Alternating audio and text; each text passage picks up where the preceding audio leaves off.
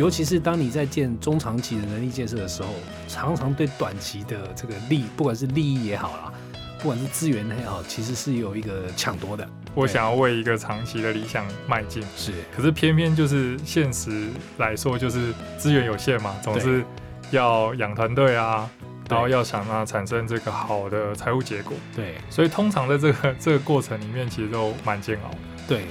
那你现在做了什么事情来平衡这个短期跟长期呢？现在尽可能的就是想办法把这个数字弄清楚，但、嗯。但其实数字弄清楚也有点挑战，就就至少我们会希望的事情是，呃，了解客户真实的需求，对。然后做出来的东西有客户愿意使用，对那进而我们再从中间找到呃衡量那个价值，对，然后再找到可以变现的方法，哦，但它通常三年就过去了。一家新创，一个难题，一个框架。欢迎收听《新创的两难》，我是徐月婷 JT。这个专栏每次都会有我跟一位创业者或 CEO 对谈新创公司所面临的种种挑战。这一集很高兴，我们邀请到了 iChef 的共同创办人兼执行长吴家俊 Ben。这里好，各位商业周刊的听众朋友，大家好，我是 Ben，好，谢谢 Ben 来到节目啊谢。谢听。呃，那个我们我先简单介绍一下 iChef 啊，iChef 它中文名字叫知厨啊，它是一家餐饮科技公司。那最早呢是以餐厅起家，然后后来就开发出 iPad 为主的这个收银的 POS 系统啊。这个系统呢涵盖了代位、点餐、出菜、结账、报表等功能哈。那今年 iChef 是第十年，那我知道你们现在也挺顺利的，听说已经有上万家的客户在用你们的产品了啊。那现在有个目标就是要朝向 IPO 迈进啊，努力努力，非常期待啊。对，那那个公司经营了十年了、我今天就跟你聊一下啊，就是说你们一路走来啊，然后尤其是最近有疫疫疫情啊，影响了餐饮业挺大的啊。那你要不要谈一下，就是说你们近况，然后呢，顺便谈一下你们是不是有遇到什么挑战或者两难？呃，iShare 其实从二零一二年创业，那我们确实一开始是针对呃餐厅，尤其是中小型餐厅，它线下的营运流程设计的。那我们经过十年之后，我们发现到，诶，其实现在餐厅的经营形态也不只仅限于在线下，所以尤其又是因为从去年二零二零的开始的 COVID nineteen 那使很多的这餐厅的经营形态慢慢从线下跟它也要顾及线上，嗯所以 iShare 在最近这两年，其实也开始着手帮店家处理这种线下呃线下跟线上的整合。嗯嗯，那到目前为止，其实我们刚刚 JT 有提到，我们其实在台湾就已经服务了超过一万间的餐厅。对，那现在更重要的事情是帮助这些餐厅建立起一个他自己可以在线上然后接触客户的管道，这是我们目前现在呃正在着手在做进行的事情。当然，呃，JT 有提到就是说，因为毕竟 iShare 十年了嘛，对，所以当然我们也希望能够呃顺利的让呃 iShare 慢慢让更多的这个投资大众知道，然后我们正在努力往这个呃上市的目标呃其中一个里程碑迈进。这样对对对。对，这个疫情来了啊，有没有对你们产生什么样的影响啊？哦，其实影响蛮大，因为主要其实是这次疫情大家没有想到是传播力这么快速，嗯所以呃再加上其实呃台湾政府其实采取的防疫措施是呃先以隔离为主，所以。呃，影响比较大的有两次，一次嗯是在二零二零的三月到五月，一次是二零二一年的五月到呃将近八月的这个时间。三级那次，对对对，嗯那上一次其实台湾其实防疫蛮好的，所以嗯餐饮只有一开始受到一些影响。嗯，那当然观光就是首当其冲在上一次。那这一次，呃，在去年的五到八月的时候，因为实际上真的就没有办法内用了，嗯，而大部分餐饮这个形态有百分之七十，对，呃，大部分都是采取内用的形式，嗯。所以一旦被呃下令就禁止内用的话，那首当其冲的这营业额就会受到很大的影响。是，但同时其实也拜科技所赐，所以在呃一五年开始的这个外送平台开始在崛起。嗯，但其实对餐厅经营者来说，这个外送平台的成本其实蛮高昂的。嗯所以阿秀其实也发现到这件事情。我们嗯从二零二零以后开始，呃，我们其实呃推出了一个功能叫做 iChef 的点餐网站。嗯那这点餐网站其实就是帮店家开始建立一个他自己线上的专业，那提供餐厅让他在消费者之间，除了这个现在大家熟知的 Uber E 或 f n a 以外，另外一个管道，只是这个管道是餐厅自己经营，嗯，他把他的菜单啊、营业时间啊、模式啊、消费方式放在上面，那等于他自己开始建立他自己的平台。哦，所以点餐也可以从你们建的那个平台去点餐，是吗？对对对，是的。哦，那那个平台是等于是架在你们家的云上面嘛？呃，对，它其实是跟我们的这个 iPad 的呃 POS 系统是联动的。嗯那我们希望能够做到的事情是，呃，最低就最效率化餐厅的营运，意思是说，呃，当消费者在下单的时候，他不用在好多的呃接单系统里面去转 key 啊，然后去看这个订单啊。对，那因为透过 iShop 的系统，其实就可以直接整合，那呃所有订单就会直接进到厨房，厨房就做餐这样子。了解了解。哎，可是听说去年年底的时候，你们忽然生意一下变好了，你要不要谈一下为什么？呃，其实主要是这样，因为我们其实，在五到八月，整个餐饮是其实是蛮紧缩的，那大家的生意都不是很好。对那这个时间其实刚好政府也有推出了当五倍券嘛。对，那另外一个就是说，他有提出针对这些中小型店家的一个呃补助的方案。那很多时候，其实我们也看到疫情稍微缓和，也应该是说，呃，大家也看到了，就是比较了解这个疫情，然后找到一些应对的方法。毕竟生意还要继续做，生活还要过，嗯，所以呃，这个过程里面，我相信就是餐厅也愿意呃采取新的方式，然后呃投资在系统上面，所以搭着这个政府的补助方案，让我们在呃去年的十、十一、十二月的时候，其实有蛮多的新客户呃加入了 iChef。哦，对对对对，对，现在在尤其台北市的餐厅哦，这个是比较新的餐厅哦，几乎都是人手一个 iPad，是是帮忙是点餐啊，最后结账等等的哦。对对对，那但不用猜就知道，一定是你们家的客户啊。是，这个非常不容易啊，尤其是能够达到一万家的客户很不容易。那这样十年哦，一路走过来，你有没有遇到什么样的挑战啊？你身为一个 CEO，你有没有遇到什么样两难的事情？要不跟听众朋友分享一下？在来录这个这个 p o c k e t 之前，我一直在想，就是说过去这十年之中，我们有蛮多的一些坚持。其实，在当时，呃，就是更早些年之前，其实是呃，大家会不知道为什么。比如说，我们举个例子，iShop 在二零一四年开始做餐厅经营者的社群。嗯，那这个餐厅经营者的社群，其实呃一开始我们的想法是让我们的客户聚集在一起，然后可以嗯彼此分享知识。对，但呃，这个社群在老实说，在当时的这个呃时空背景之下，其实蛮挑战的，因为嗯。你做这件事情完全是一个投资，是，其实我们要求的这个回报也很少，因为、嗯。呃，毕竟我们当然可以希望，嗯、我们的客户可以多了解我们，然后呃，进而因此呃多帮我们介绍 iShip。可是当时确实不是我们最重要的一个考量，我们当时只是希望的事情是，呃，使用 iShip 的这些客户们可以从 iShip 这边获得了除了系统以外的对，呃其他一些经营知识。那转眼之间，它现在二零二二年了，我们这个餐饮的这个社群还持续的在茁壮。哦那只要是 iShop 的用户，他使用呃成为我们的客户之后，他其实就可以免费享有这个社群的、嗯嗯嗯，呃权利。那包含就来参与我们实体的活动啊，那线上有一些课程啊，那都可以协助他去了解这个开餐厅相关的知识。嗯，那像这些事情一直在呃，我常常在思考的时候，就是呃，很常就会出现，到底呃，我现在在做一个投资，比如说刚刚提到，呃，我们希望能够帮助店家越来越往，呃，他可以跟他的消费者去做互动。那除了透过实体以外，到店内来用餐消费，他也可以透过 iShop 的系统去跟这个消费者去做联络，嗯包含呃，我们现在其实有一些会员，嗯，他可以记录他的用餐习性，然后我们呃可以帮他累积点数，那甚至我们会呃协助餐厅发送这些优惠的讯息哦，给这些消费者。可是像这些的所谓的投资，嗯嗯，在二零二二年的当下，我们其实是很难呃从中间直接获取回报，因为呃毕竟整个 i 秀的商业模式，我们也没有说哦，那我今天。这个帮你带来一个客人，嗯。我立刻跟你收个五块十块，嗯，不是这样，子的，我们希望还是就是长期来讲创造店家好的营收。嗯。那这种这种决策或这个开发，很容易就受到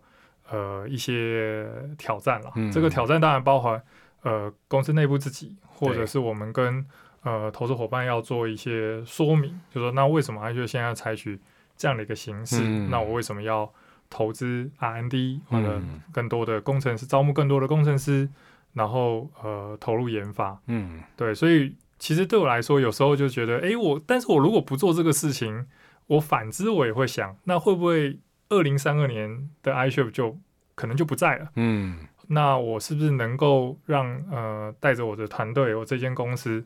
走到更长远对，的的一个地方去？嗯，对，所以具体来讲，就是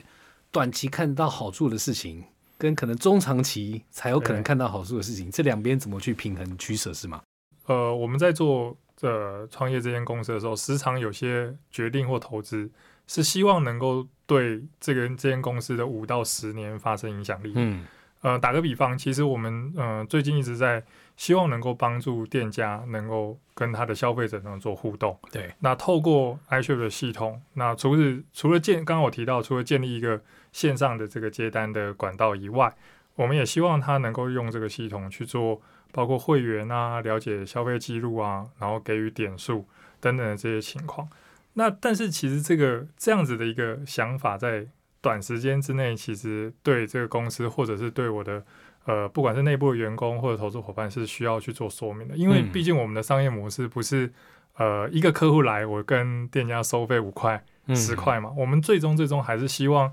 让我们店家可以生意变得更好。那当我的店家生意变得更好的时候，其实 i 在中间才其实有办法创造价值、捕捉价值。所以其实在，呃平常在日常营运的时候，我很常遇到这种呃，我如果做一件事情，可能短时间之内它不会带来立即的效果。可是如果我不做，我又会担心说，那会不会二零三二年就没有 iChef 了？嗯，或者是这个五年后、十年后，这间公司就因为我当时没做这个决定，所以陷到一个比较呃挑战的一个境界。所以这确实是我最近在想的事情。对，所以你现在遇到了两难，就是短期的这个好处，跟长期的能力建设这两个东西怎么兼顾，是对吧？对对尤其是当你在建中长期的能力建设的时候，常常对短期的这个利，不管是利益也好啦，不管是资源也好，其实是有一个抢夺的。对。对，那这边其实呃，我觉得应该是跟所有想要创出来创业的人都、嗯心里都会有点，我想要为一个长期的理想迈进。是，可是偏偏就是现实来说，就是资源有限嘛，总是要养团队啊，然后要想办法产生这个好的财务结果，对所以通常在这个 这个过程里面，其实都蛮煎熬的。对。那你现在做了什么事情来平衡这个短期跟长期呢？嗯，现在尽可能的就是想办法把这个数字弄清楚，但、嗯。但其实数字弄清楚也有点挑战，就就至少我们会希望的事情是，呃，了解客户真实的需求，对。然后做出来的东西有客户愿意使用，对。那进而我们再从中间找到呃衡量那个价值，对。然后再找到可以变现的方法，哦。但它通常三年就过去了，哦。哎，这个数字是什么？等一下具体的数字是什么？我等一下再请教你。是我先把你现在遇到的两难，我再简单的说明一下，对然后让听众朋友可以理解。你现在遇到的就是你们本来是每个月这个餐厅用户用你们家的这个收银系统，对每个月有付你们钱，对，一个固定的费用。对。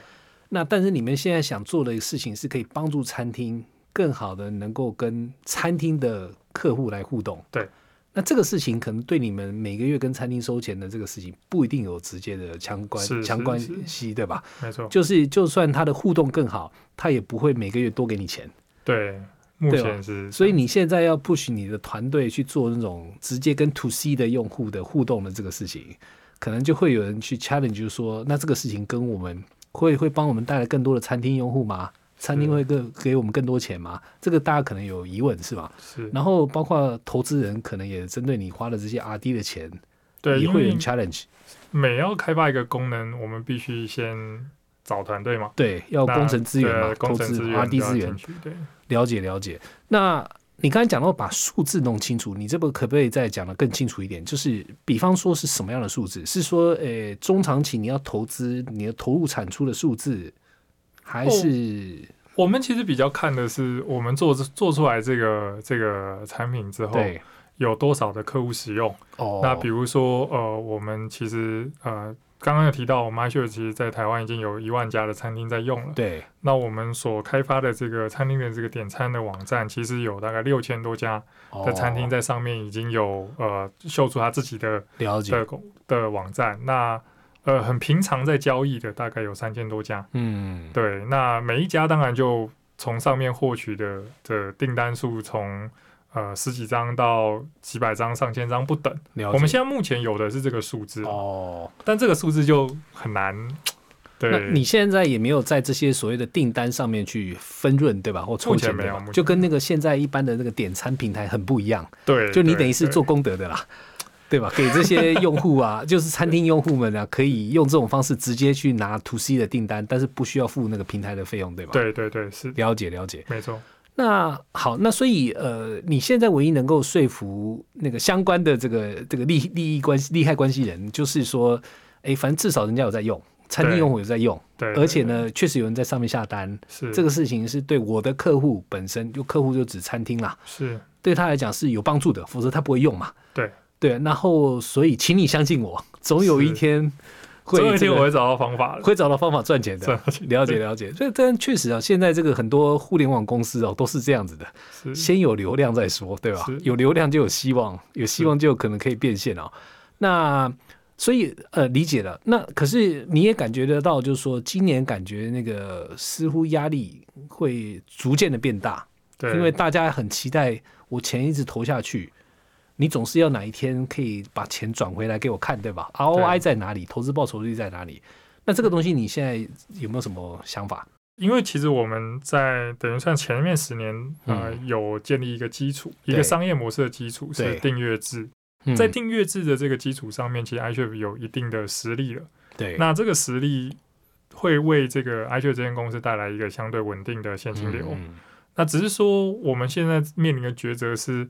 那我继续要用这个现金流，只是呃做得更好、优化单一种商业模式，对，还是在呃挑战刚刚提到的，我们希望能够创造呃帮店家往消费者这段前进，嗯，这是一个新的商业模式，未来可能呃有比如说呃分润啊、广告啊这种想象，但因为都还没有付诸实行，所以这就很难去量化它。对，那但是既有的现有的这种订阅模式，我们倒是有一个蛮好的衡量方式啦。对，那现在也大部分公司的呃跟呃我们的投资伙伴也是用这种模式在沟通。是是是，那所以其实就有点像是呃已经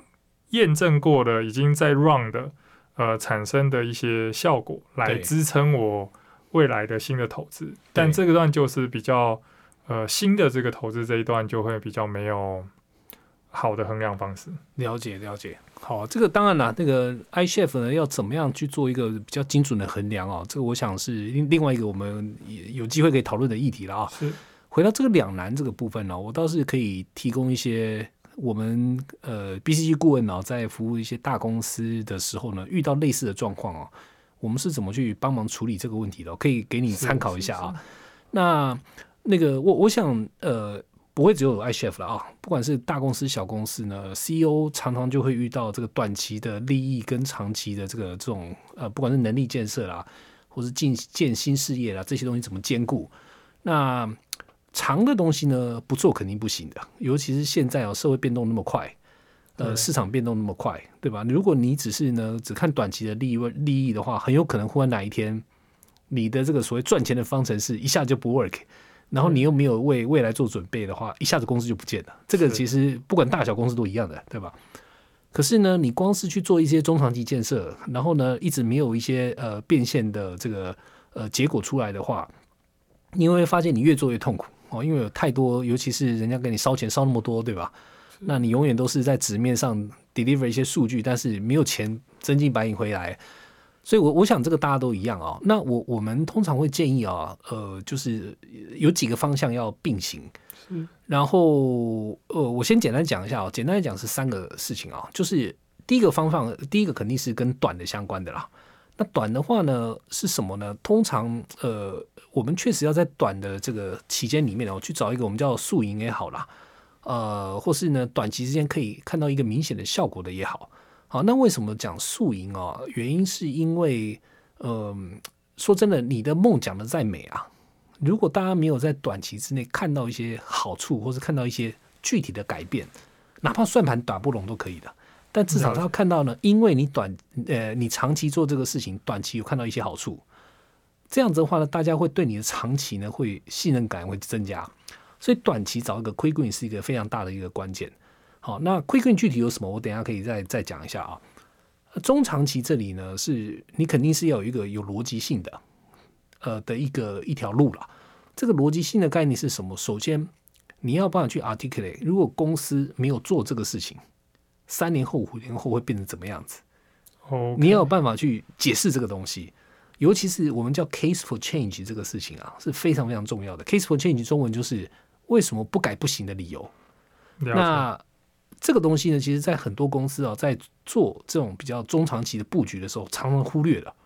好，那忽略的结果是什么？就您刚才有提到了，就是大家对你做这个事情，感觉就是老板自己兴起的，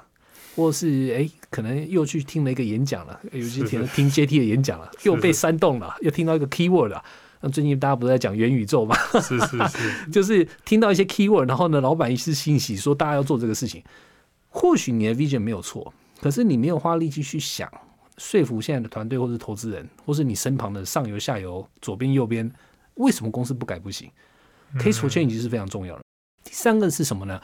就是呢，为了去做这个能力的建设也好，或是进了新事业也好，你需要呢做了一个配套的改变。这配套呢，简单来讲，有可能是组织啊，有可能是新的人才啦，有些时候甚至有可能是你的 IT 啊、数据平台那些东西，反正就是支撑。你现在这条路必须要走的，这三条路，again 就是短期的快赢速赢，中长期呢，你必须要有一个对的 vision，而且要有一个 case for change，说服人家来变。那第三个就是就是说我们那些配套的东西，这三条路呢，我们通常会建议啊，这个我们的客户这三条路都要想，而且都要推。那有些公司呢，呃，比较惨一点啊，惨一点的意思就是说，今天他没有没有那个资源，三条可以同时去动的。那这种公司，包括公司可能。已经出现危机了啊，只 cash 只剩三个月了，那那个时候没有办法，比重来讲，只能够八九成是放在短期的，因为他根本活不下去了。可是大部分的公司不是这样，大部分的公司都是现在呢，就像 iChef 一样，现在的其实是有一个 good progress 的，做的还可以的。只是呢，CEO 三号看到一个危机，或者看到一个 vision，他觉得必须做能力建设，像你们家的 To C 啊，要做那个给用户去点餐等等的，看到一个方向。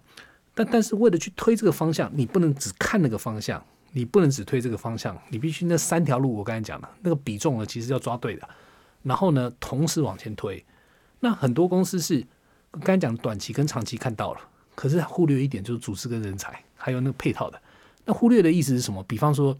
说真的，你们公司里面就没有人懂这个东西，是因为毕竟你们以前都是看餐厅，对，你们对消费者怎么用餐等等的，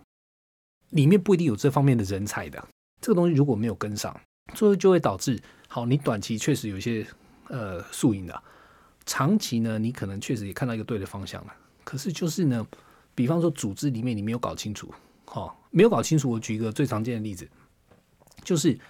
你如果只是单纯设一个新事业，好，跟那个核心事业，让他们两个自然去竞争，那你觉得谁会赢？核心事业，为是核心事业赢？为什么？因为财大气粗，对吧？公司百分之九十九是我在赚的，对吧？然后呢，那个人才也大部分在我这里，不只是抢钱会赢，就是所谓抢钱，就是比方说谈明年的预算，他一定会说我是赚钱的，这钱都我赚的，所以你今天拿这个钱去养那些新事业，他一定会不爽，对吧？因为养新事对我有什么好处？就是我就比较自私，没错了。可是当你今天一个核心事业的人，他自私也不是因为他个人自私啊，是因为他后面。那么多同事，对吧？要靠他，所以抢钱也会抢输他，抢人也抢输他。因为为什么？人才在看今天我要加入新事业还是核心事业的时候，大家都会怕新事业。如果没成怎么办？对，因为新事业倒的，也就是不成功几率很高嘛。那我如果在那边花两年三年，如果到后不成功了，我是不是在这家公司的 career 就完蛋了？所以人也不好抢。好，所以你想组织这个事情，如果你没有做一个适当的安排，很有可能就是今天你在做。这种所谓的新尝试的时候，短期跟长期平衡的时候，也会翻车的。其实我们也一直在想的事情是，有没有一些短期可以验证这个我们想要做帮餐厅找到消费者这件事情的快速的成效了？至少先确定一些，呃，这个我们推出的这个服务是真的餐厅客户要用的，而且他也愿意付钱的。对，那原因是因为我们帮他做好了这个整个的系统的整合，对。我们帮他建立了一个自己的通路，他不用再受制于其他平台，对。所以呃，可能你要付给这个外送平台高达三十五的抽成，但是你再试着在用我们的平台里面先付一点点小钱，哦，这是我们现在在在今年会采取做的这种比较哦。quick win 的呃快赢的一哦。种做法。那中长期，我们现在也确实也在趁着 iShare 现在十年了，我们正在理一个呃，我们对未来的想象。大家都会确实会会问，就说那呃，Ben，你觉得这个五年后的 iShare 应该长什么样子？对十年后的 iShare 应该长什么样子对？那我们现在也也想趁着这个机会，陆陆续续把它写得更清楚，嗯那描绘得更清楚。那组织的调配这一段，我们其实也相对来讲，就比起刚刚那两个更模糊了一点，对因为呃，包含刚刚 JT 您提到的人才啊，呃，或者是这个组织的运作的调整啊，我觉得我们现在才刚进到一个、哦、开始在建构一个嗯。这个应该讲永续也很奇怪，就是但我们希望能够建构一个呃卓越公司的第一步，因为毕竟我们还是希望，呃是，可以把 i s h 推到呃资本市场，让更多的嗯投资大众认识我们嘛。对对所以这中间其实就是正在建立的过程。嗯那呃，所以这一段我也在在学习，在念对书。但我我觉得是这样，新创公司确实啊，你们的强处就是在于大家呢会比较我们讲 nimble 或是比较 agile 吧，就是比较敏捷的啊、所以呢比较不会像那种传统大公司哦，大家都是有自己很明确的要做的工作职责。然后如果今天呢你改来改去，大家会很不舒服，呃，尤其是是公司的体量也大啊、会比较乱。但你们小公司就是可以呃，就是不断的这个改变跟尝试嘛。然后 CEO 就是你会分配到这个各个专案的资源也会相对高很多哦。是那倒是从这里、呃、给给您参考一下，那个其实很多公司哦，呃你们推这个呢，我觉得还没有像某些公司来的挑战哦。我我举例啊、如果你今天是在呃可乐公司啊，呃可乐嗯反正不不要讲哪一家啦，就是嗯某家可乐公司。如果今天你发现了未来呢，这个气泡水是健康的趋势嘛，嗯，大家开始喝气泡水，不喝糖水了。那你如果在公司里面要推气泡水，你可以想象这个压力会有多大，对吧？做糖的就反对了。对对，因为你等于是长一个会砍掉另外一个嘛。对，但你们家的还好，原因是因为你这两个是会互补的，是是是，所以呢，可能你这边会花力气更大的，应该是去充分沟通嘛。对那沟通这个事情呢，当然包括员工，好，员工又分就是比较高层的，跟真的一线在工作的员工。那另外的话就是你投资人嘛，对就这个沟通这个事情哦，还是挺重要的。我刚才讲虽然有三条线哦，但是三条线就是短期啊、跟长期跟配套嘛。但是呢，其实有一个把所有东西串起来了，就是你要帮他讲一个很好的 story，尤其是你们现在当然还没有上市上柜了啊、等到上市上柜，这个更重要了。这个非常重要，因为你一旦上市上柜的公司，你每一个季你要缴财务的作业嘛，是大家会看，因为台湾很喜欢看 EPS，对吧？那如果今天呢，你在做这种中长期投资，你可以想象多多少少就会 impact 到你本来的 EPS，对是吧？本来可以假设五块钱，就是因为搞了这些中长投资，所以可能变四块三块。这个东西呢，在台湾常常会被直接圈谁到股价，嗯所以你怎么样有效的做一个沟通啊？这个东西其实是非常非常关键的。然后呢，很多呃，我自己的观察，呃呃，不呃不是只有小公司哦，甚至连大公司哦，大家对这个沟通这个事情其实是有点太轻忽了。大家觉得这个事情我只要做对的事，其实大家可以理解的，但其实不是这样子的。那我们最喜欢玩的一个尝试是什么？比方说像你，就算你们公司好了，你们公司可能那个一阶主管啊，可能不到十个，对吧？不到不到十个。那你只要做一个简单的 survey，直接呢，比方说去调查说，哎，现在推这个 to C，你有多多被 convince，或者是你去问他，就是说，你觉得 iChef 不做这个事情，公司三年后、五年后会遇到危机的程度，你就会发现呢，最后如果匿名来做这个投票，可能会 range 很大。对，会有一个 range 在。那为什么讲这个呢？因为这个跟你直接跟一对一对话的时候，你会听到很不一样的声音。嗯，在老板面前嘛，当然老板一定对的咯，对吧？可是私底下他们不一定被 convinced 的，尤其是呢，他们今天要做两个事情，对他们的压力肯定是会增加的。了解，所以呢，我想讲的就是呢，沟通这个事情，其实有些时候是把你这个两难呐、做一定程度这个呃平衡，哈、是一个必要的事情，而且是很容易被忽略的事情。然后另外一个呢，可能会比较容易被忽略的就是衡量吧。对，那衡量怎么说呢？因为短期很容易衡量了，短期 always 就是你要么就是流量啦、客户数啦、财务啦，这种东西反正就骗不了人，白纸黑字。所以大家以前都看那个，大家喜欢看那个，因为是最容易看懂的。可是比较难的是中长期这个事情，短期比较利己啊，就是基本上就按下去就有结果，按下去就有结果这样。是是是是，而而且而且容易衡量啦。嗯我想讲的 point 比较难的是中长期这个事情。那当然对你们来讲呢，因为你们在做的这个 to C 的推进哦，还是有有一些基本指标可以衡量的。是那包括到底有多少的，你应该讲多少餐厅，六千个、三千家在用这个东西，有每天多少订单等等的、所以你运气还算不错的，是衡量得了的。很多中长期在推进呢、unfortunately 前两三年你是找不到指标衡量的，因为包括有一些基础科技的研发啦，这些科技到底有没有办法商用化啦？商用化以后才有可能会有订单嘛，对吧？对，就这个过程，有些公司是要花一年、两年甚至三年以上的时间的。所以你们在这个地方还好没有遇到这种衡量的挑战，好、但是更是因为对你们来讲容易，所以我会建议就是说你如果呢，你要让呃就是在沟通的一部分啊，你要让大家知道就是说你是怎么衡量你的中长期的跟你的短期的的这些相关的指标，然后你可能甚至要定期跟大家这个做说明。哦，对投资人来讲，最 ideally 就是一开始先讲我未来两到三年我要做这个大计划。这个大计划为什么、case for change 先解释完，解释完以后呢，我告诉你，这两到三年它的带来的营收，前一两年可能会非常少，甚至没有。嗯，但是我告诉你，我每一个 quarter 我要追什么东西，它就不一定是财务指标啊，不一定财务指标，而且是呃，基本上一定不是财务指标。财务指标会看的反而是你投资，就比方说你告诉他你要花一年花个几千万在这上面，对，那你反而是每年跟他报告，诶，你今年这些钱是怎么花的，然后当初跟你 promise 我怎么花，现在怎么花，你可以报告这种东西。但更重要是要让他看到，就是说，诶，我告诉你，这个我的平台今年六月就要上市上市这个上市了，